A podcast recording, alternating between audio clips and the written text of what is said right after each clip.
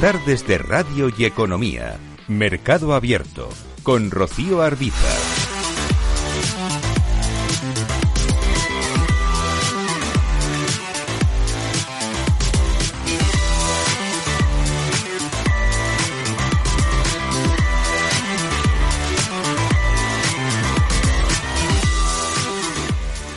Vamos a mirar al mercado de deuda, a lo que ha dado de sí esta jornada en el mercado de renta fija. Lo hacemos de la mano de Félix López, socio director de Atele Capital. Hola Félix, ¿qué tal? Muy buenas tardes.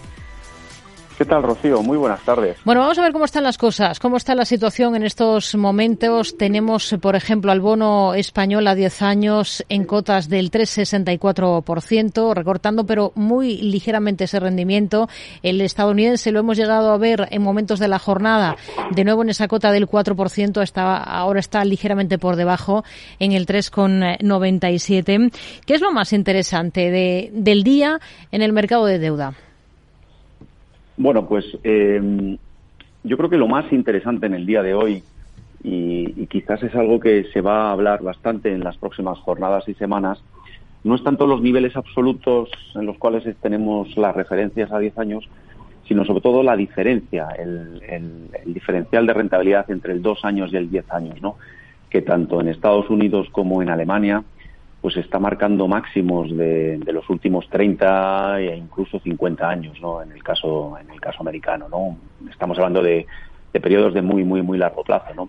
¿Por qué es tan importante esta, esta referencia, no? Pues la verdad es que ese diferencial de 2-10 años es, es, por decirlo de alguna manera, un signo bastante fiable, ¿no? con una probabilidad muy elevada de, un aviso de una recesión a la vista. ¿no? Históricamente, siempre que se ha producido pues una inversión de la curva, eh, sobre todo con tanta potencia como es el caso actual, pues normalmente en periodos de 15, 18 meses desde que se ha producido ese inicio, hemos eh, asistido a una recesión económica de mayor o menor intensidad, pero sí que ha sido una recesión económica, ¿no?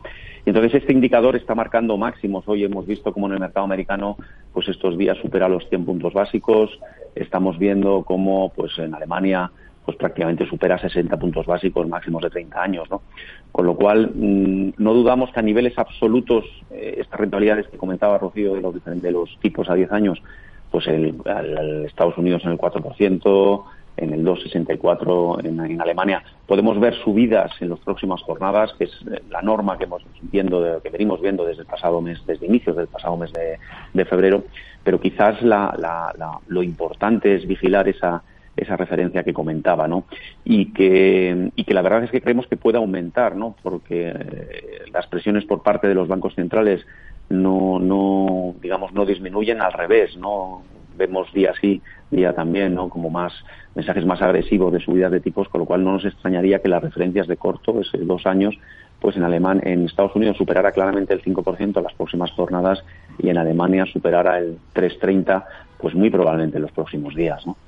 Hoy Ferrovial ha mantenido una presentación con inversores de, renta fija. Les ha dicho que el tema del traslado de la sede en ningún caso se va a llevar a cabo antes del 14 de mayo porque es cuando tienen que pagar el cupón correspondiente a un bono híbrido de 500 millones que emitió hace seis años la compañía y que está garantizado por Ferrovial S.A., que es la entidad que se va a disolver al ser absorbida por Ferrovial Internacional, eh, que, que es la, la compañía que se va a quedar y que se va a trasladar su sede a, Holanda, que es lo que está generando polémica en esta última semana. Lo que ha confirmado es que va a recomprar ese bono híbrido con caja. ¿Es, ¿Es la decisión menos complicada para no tener problemas con sus eh, bonistas, eh?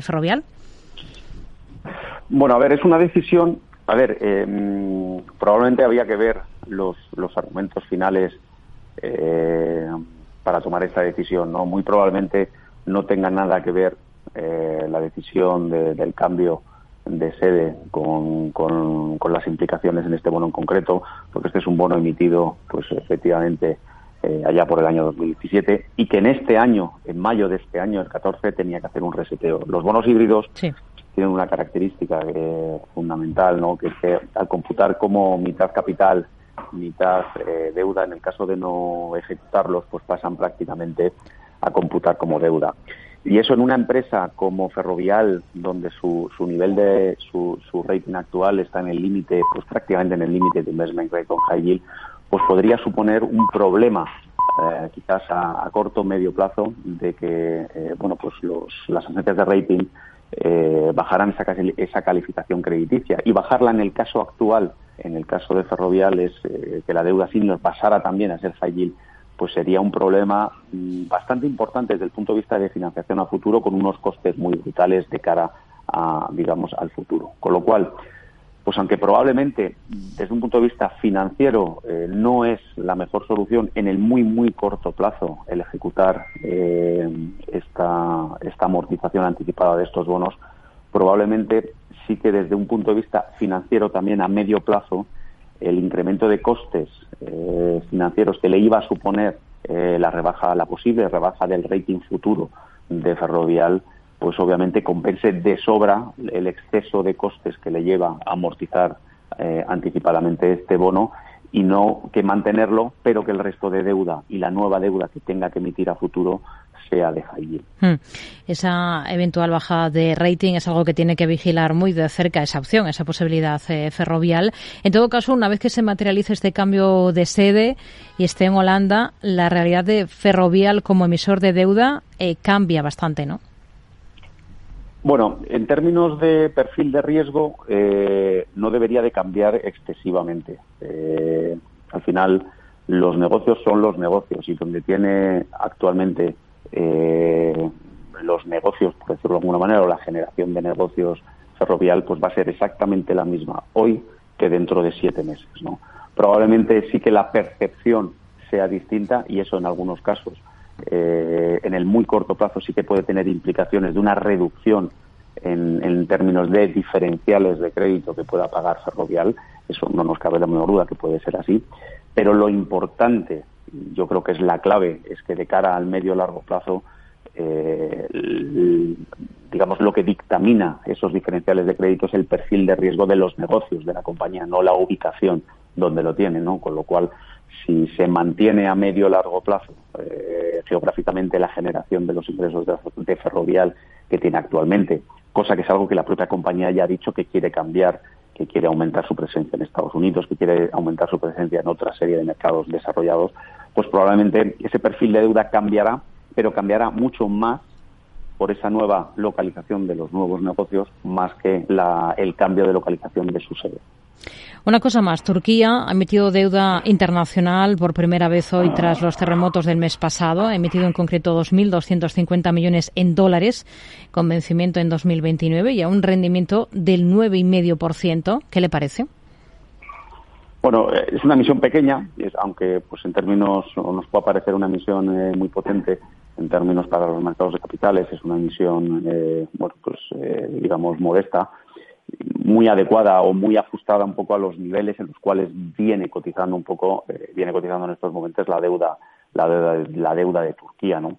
Eh, recientemente comentábamos eh, la emisión por parte de, de, otro país africano, Marruecos. Este, de un país africano, en este caso Marruecos, hace mm. unos días, ahora es Turquía, viene a demostrar un poco lo que comentamos en su momento, no ese apetito eh, que existe en los mercados internacionales eh, por la deuda de países emergentes y, fundamentalmente de hard en este caso emitidos en dólares, debido pues básicamente a esos a esa subida que estamos viendo en los tipos de interés eh, nominales, en este caso al mercado americano, y sobre todo también por esa ampliación de los diferenciales que hemos asistido en los últimos, yo diría, en los últimos 12 meses, ¿no? Ya hace que, pues obviamente, eh, tipos en una economía, pues obviamente en dificultades, no nos cabe la menor duda, no es Turquía, pero con un rendimiento del 9,5, pues obviamente ha traído eh, bueno, pues el interés del inversor, del inversor institucional.